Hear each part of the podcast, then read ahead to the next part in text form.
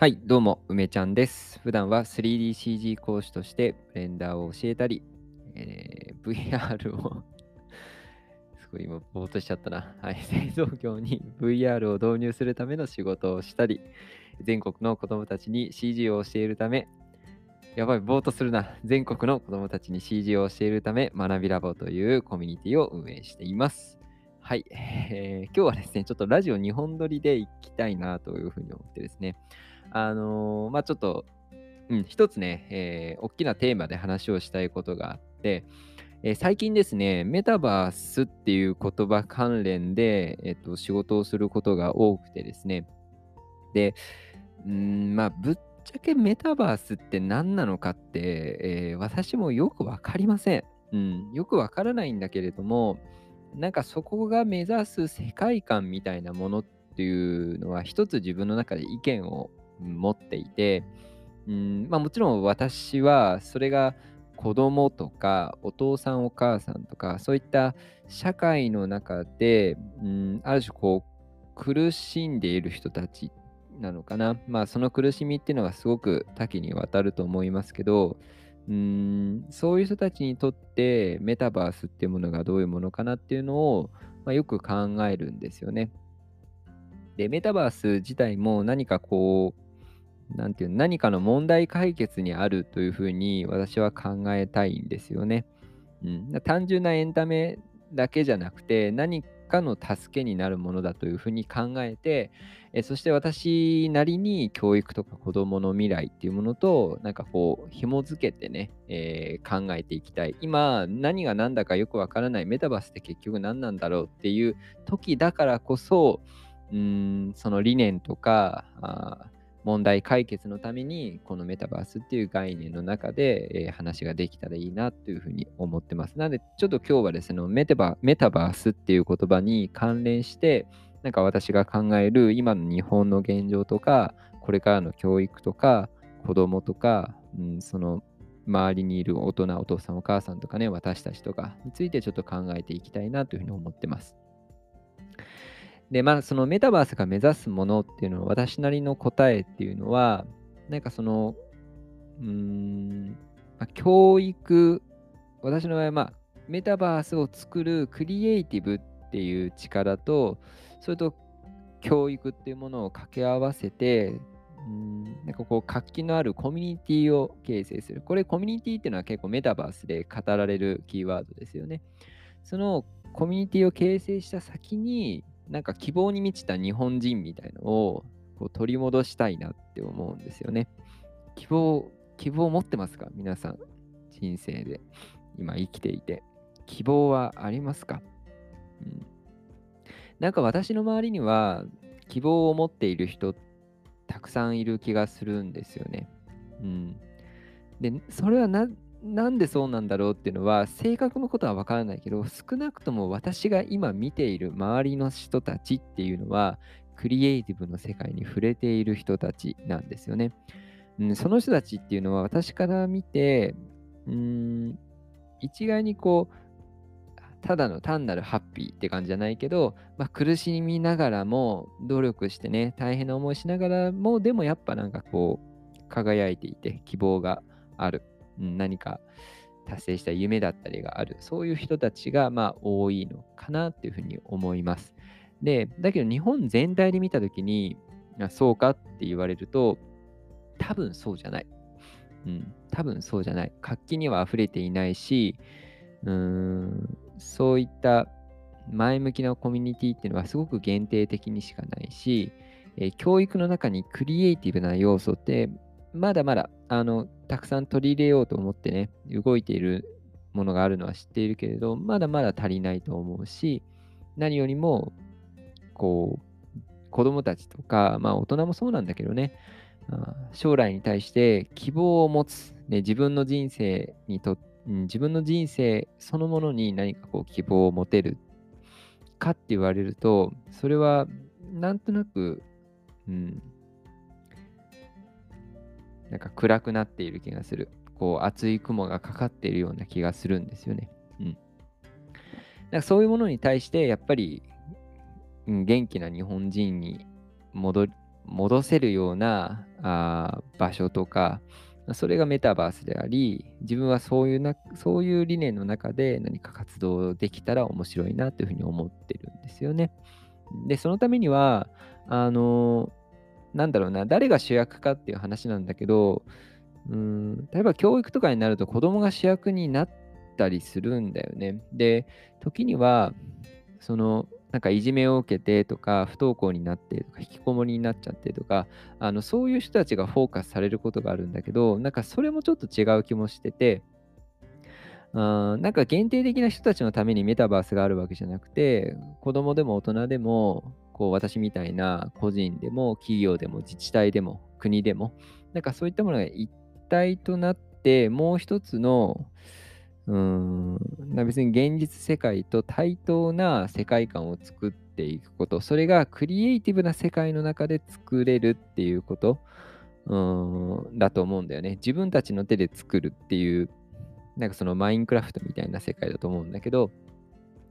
なんかこう作られたものの中で、えー、私たちがこう遊ぶっていう、そういうものもあるけれど、なんか私が思うメタバースの理想形って、やっぱり作る側に回る人たちが増えることが一番のうん目標というかあメリットというか実益なんじゃないかなって思ってるんですよね。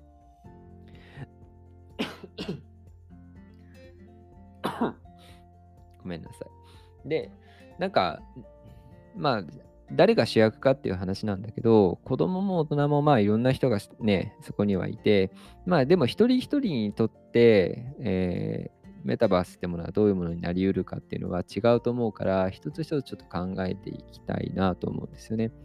でまず子供たちがどういう世界を生きてるかって、これ私視点で想像してるだけだから、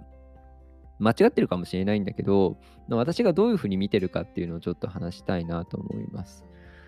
うん、で、まず、うーん、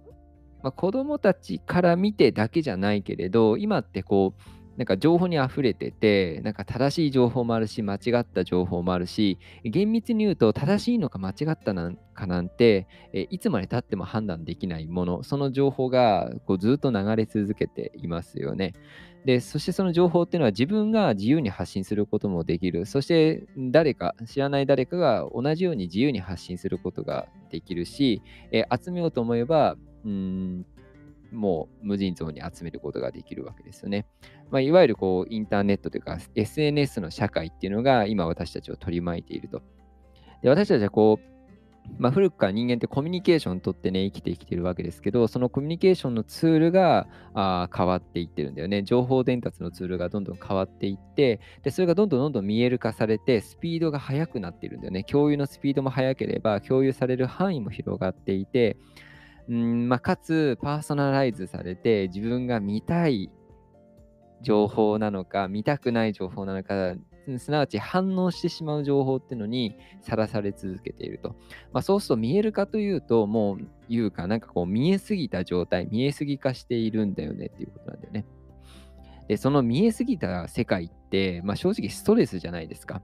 なんか自分が当事者じゃなくても、誰もなんかよく知らない人たちがすごい誹謗中傷されてるのを見るのってすごくストレスですよね。全然気持ちよくないよね。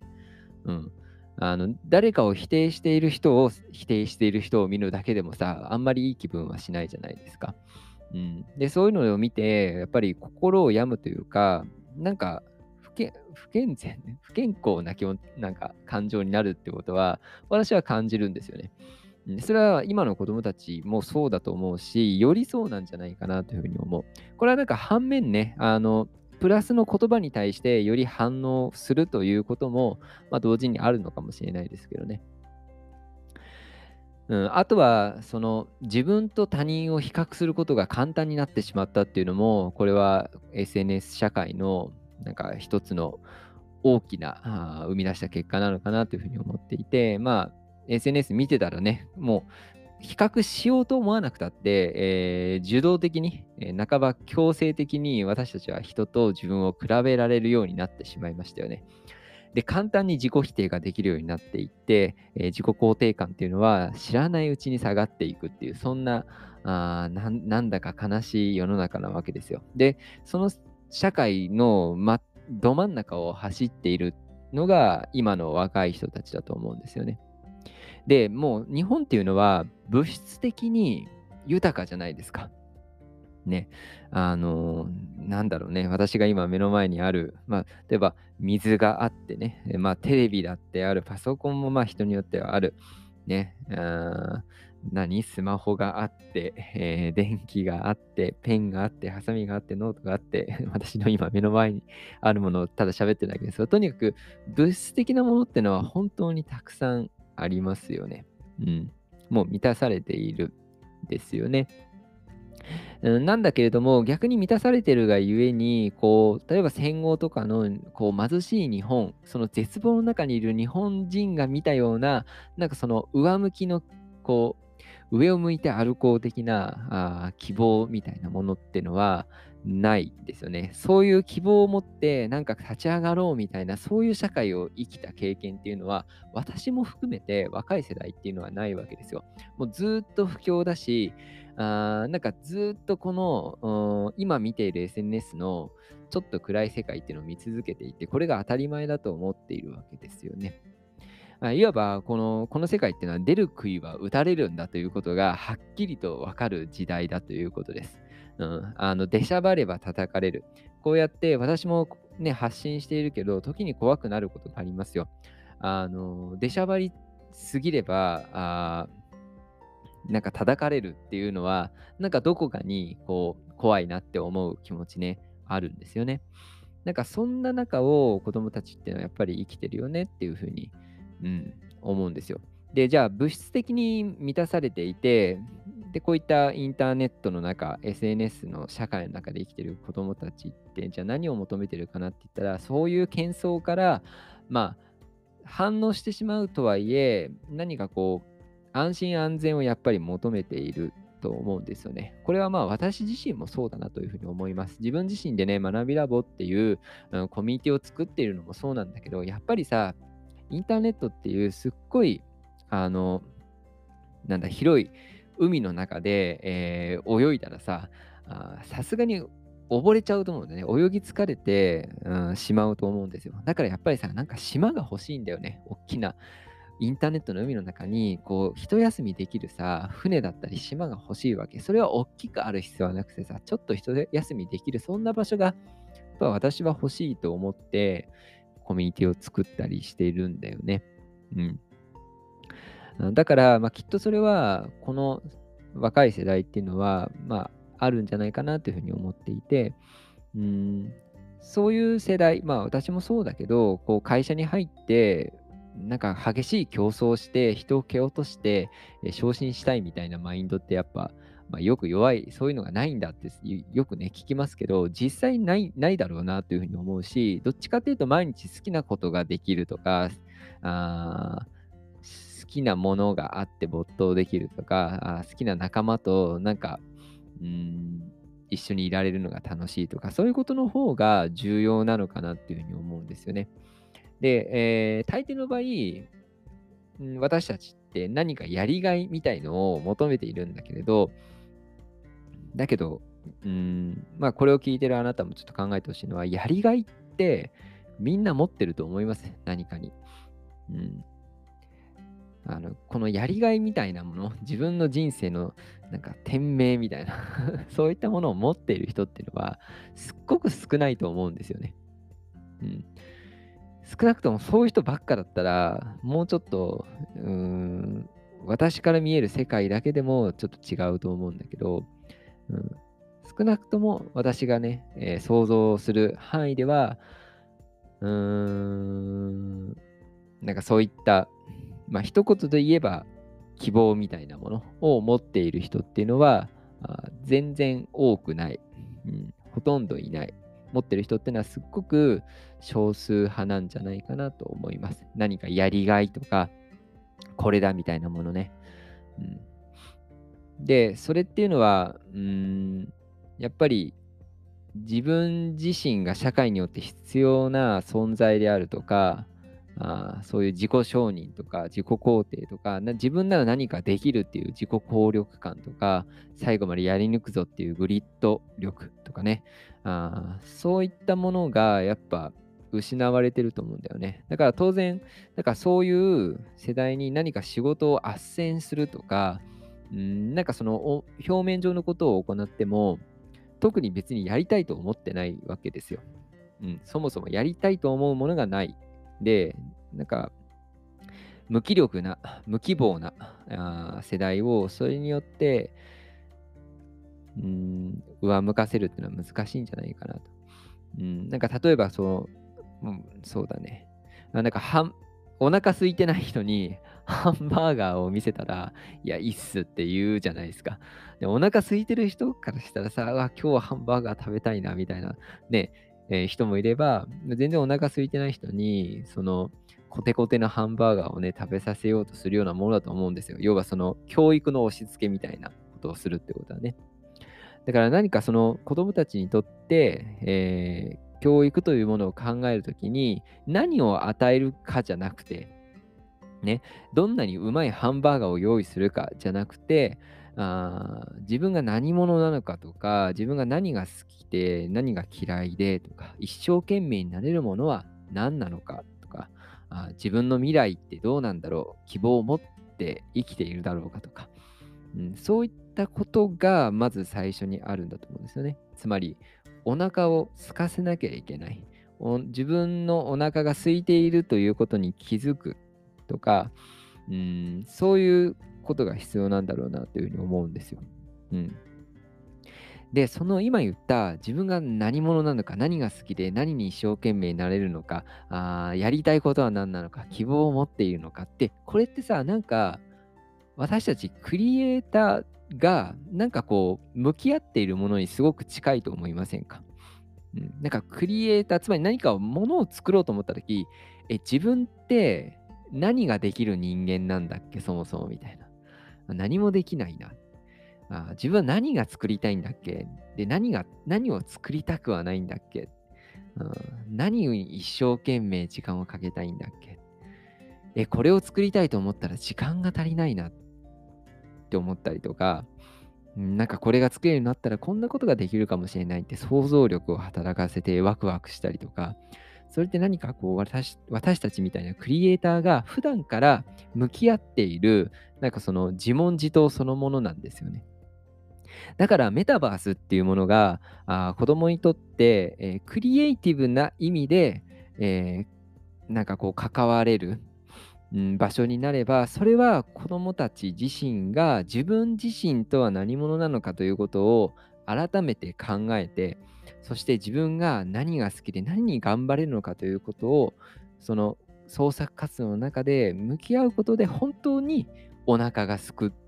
自分はこれがやりたい勉強したいんだっていうそういうふうに育っていくんじゃないかなというふうに思うんですよね。これがなんかこう子供たち視点というか子どもたちに関してメタバースっていうものがそういういい働きをしてくれたらいいかなっていうふうに、うん、思っていることです。で、もう一つはまあ大人の視点。大人が見て、うんまあ、子供たちだけじゃないよね、もはや。大人たちも、そして私私のような親の世代っていうのも、当然こう、息苦しいなって思ってるわけですよ、この世界のことをね。で、子供たちよりも何か先の不安というか、社会のなんか不合理みたいなものを感じ取れる、ね、大人だからこそ不安も多いし、心配してることたくさんありますよね。えー、で、だ誰もがじゃあ今の教育制度が完璧だって思ってはいなかったりするんだけど、じゃあ自分は何ができますかって言われても別に何もできないしっていう無力感もあって、結局なんか他人事のように感じてしまい、そして教育現場で頑張っている人たちを時には非難する人まで現れると、まあそういったありさまなわけですよね。あの、まあ今のは教育の話ですけど、まあまあ、何かの理由でこう子供が学校行けなくなったりとか、引きこもってしまったりとか、あうん、そういうお子さんを持っている親であっても、仮にそうじゃなくてもですね、やっぱり私たちってこの、うん、世界を生きている中で、えー、なんかこう、もう少し社会に何か社会がもう少し良くなればいいのになって。何かしたいけど、なんか何ができるか分かんないなってもやもやしたりとか、やっぱり子供がいると、こう自分も大変だったりする中で、え、子供たちの未来はこれよりいいのかな？いや、なんかもっと悪くなってるんじゃないかなとかって考えちゃったりして、じゃあ子供たちは子供たちでもっとこう自分、自分よりもっていうかね、うん、価値のある時間を本人たちが過ごして未来が明るくなってほしいなというふうに、まあ、願うわけですよね。うん。だからこう、大人たちも、まあ、子供を通して、その、まあ自分自身もそうなんだけどね、何かその自分たちが価値ある時間を過ごすということを自分も子供を通しても願っている。で、その先がなんかメタバースっていう、あね、メタバースって何なんだろうねって思うけれど、そのクリエイティブがなす世界っていうのにつながっていくんじゃないかなというふうに思ったりします。うん。まあ、すっごくバーって喋ったんでね、もう何を言ったんだって感じに聞いてる人はなっちゃうかもしれないですけど、要は子供たちも大人たちも、なんか、あんまり希望を持ててない人が多いよねって私は思ってる。うん。なんか、もっと砕けた言い方すると、日本人が元気ないよね。日本が元気ないよねって思ってる。で、それは、うーん、やっぱりこの、ちょっと生きづらい社会の中で、自分のやりたいことができるとか、自分のやりたいことがあるっていう人が、うん、少ないからだと思う。私の周りにはめちゃくちゃいる。だけどそこのギャップを感じるからこそ私はそこに課題を感じるというか、なんかやっぱり手を動かさなきゃなって思うんですよね。うん。例えば子供も大人も自分にとってなんか好きなもの、夢中なものっていうのを見つけて、えー、自分の命ともいえるその時間を注ぎ込んで仕事をして社会に役立っていくっていうことがあ国民全体でやれたらいいしこれから子供がどんどん少なくなっていく中でたくさんの子たちがそういう生き方をしていってほしい。そしてそれがちゃんと社会の役に立って生きていけるっていう、そういう仕組み作りをしなきゃいけないと思うんだよね。うん。だからその、その仕組み作りの一環がメタバースっていうものを、まあ、作っていくんだろうななんていうふうに思っています。でそれをやるのはさ、実際にはそういった個人というよりも、まあ、私みたいに何か専門的な知識を持っている個人から企業、そして自治体とか国っていうのが力を合わせて、えー、それをね、いろんな事情がある、実際にはなんかその、うん、ビジネス的なとか政治的なとかいろんな事情があると思うんだけど、そこの私が今思う私なりの理念に基づいてそういったメタバースってものがなんか構成されていくといいなというふうに思いますね。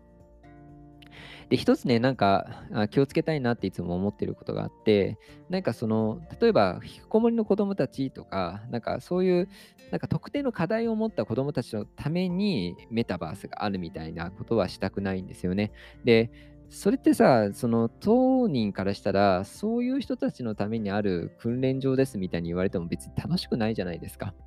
楽しくないと思うんだよね。なんか言われたくないじゃないですか、そんなこと。だから、その、そういう人たちのことも考えられた設計であるべきだとは思うんだけど、何かその局所最適化されたね、えー、この人の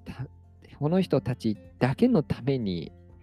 やるんだ、この人たちのためになるんだみたいなことっていうのは、な余計なお布施会なのかなというふうに思うし、余計なメッセージ性をつけてしまうのかなというふうに思います。だから要は勝手にカテゴライズしてしまうっていうことですよね。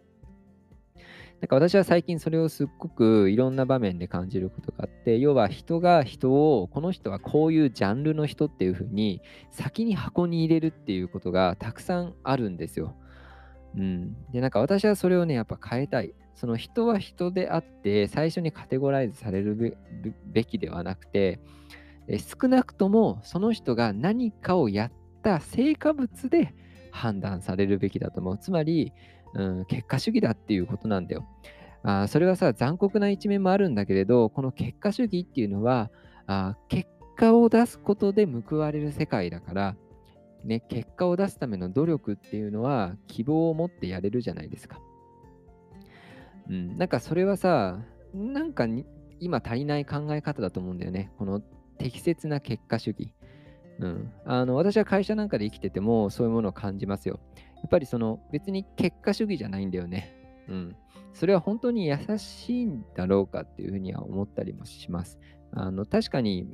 結果が伴わなくても守ってもらえることっていうのは優しさではあるんだけれど、この一人一人がなんかこう目標とか希望を持って何かに懸命にトライするっていう中で、やっぱり結果を求めるっていうことをしっかりとゴールのね、えー、まあ、途中なり最後にね、用意してあげるっていうことは、ぱり人間が頑張るために必要だと思うんですよね。うん。だからその、なんて言うんだろうな、特定の弱者のために何か寄り添い切るということよりも、もう一度結果を出すためにチャレンジするチャンスを与え続ける。メタバースっていう場所はさ、自分の国籍や性別やその人となり、家庭環境とかいろんなものに、まあ、できる限り左右されないで、もう一回チャレンジする場所それはクリエイティブな世界の中で自分が作りたいもの、頑張りたいと思ったものを自分で勉強してスキルを身につけて表現して評価されるっていう世界観の中でもう一度チャレンジする。それは学校であいつにいじめられたとか、あ,、ね、あいつになんかこう、なんだ、テストの点で負けたとか、そういう世界と対等なんだけど、並行した世界でね、もう一回チャレンジする場所っていうのが、あメタバースの中にできてくれたら、なんかこう日本のね、えー、新しい希望になるんじゃないかな。えー、それがね、引きこもりだとか、あいじめられているとかあ、もしくはお父さんお母さん同じね、えー、子供の悩みを抱えているそういう世代に対して、うんメタバースってものがなんかこうアンサーになっていくといいなというふうに思います。で私自身はね、えー、そのもともと今私から見えるこう視界にいるね、えクリエイターのみんなにいろんなコンテンツとかあ講座とか学びを届けていっているけれどやっぱり最終的にはさそこからまたさらに広げていかなきゃいけないなっていうのをねやっぱり思うんだよね。あのどこまで行ってもきっとねこのラジオを聴いてくれてるあなたは私が元気を与える人ではない私が元気を与える対象じゃないんですよ。どういうことかって、私と一緒にそうじゃない人たちに元気を与えるこっち側の人なの。きっとこのラジオを聴いているあなたはこっち側の人なんだよ。与える側なの。私たちはさ、やりたいことがあって、頑張っていることがあって、毎日時間が足りないじゃない。それって素晴らしいことだと思うんだよね。その素晴らしい感覚とか経験とか、あ自分が考えていること、その希望をそうじゃない人たちに伝える側なんだと思うんだよ。うん。で、それができるのがメタバースだし、それを作れるのがクリエイターだし、それをみんなで作れればみんなが希望を持てる。それが私のメタバースに対する期待だし、希望なんだよね。だからこれをね、聞いてくれているメンバー、あー学びラボのメンバーもいると思うし、えー、ツイッターでね、えー、なんだろうと思って聞いてくれてる人ももしかしたらいるかもしれない。だけどきっとクリエイターの方だと思う。うん、で、そして、まあ、なんかたくさん話しちゃったけれど、何かこう、今自分が抱えている未来へのワクワクだったり、もしかしたら現状への不甲斐なさもあるかもしれない。だけど、何かに頑張ったりとか、何か良くしたいっていう、うん、苦しい中でも希望を持ってやっているのであれば、それを誰かに伝えるっていうことをいつかね、誰か一人にでもいいから、たくさんの人にでもじゃなくてもいいから、誰か一人にでもいいから伝えるっていうことをなんかしてほしいななんて思ったりもしますね。はい。あのー、ということでね、えー、なんかメタバースの話と言いつつ、別にみんなに、みんなからすると、その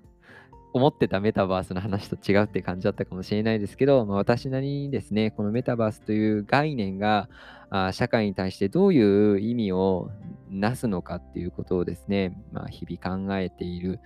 うん、特に最近はですね、考えております。うん、なんか皆さんにとってね、メタバースっていうのはどういう場所になったら、うん、嬉しいですか？もしくはあ皆さんだけじゃなくて、うんあなたから見てね、この世界にとってどういうふうにメタバースが成長していったら、あ世界がね、より良くなると思いますか。なんかね、あ意見があったら Twitter とかでね、教えてくれると嬉しいです。はい、それでは最後まで聞いていただきありがとうございました。またお会いしましょ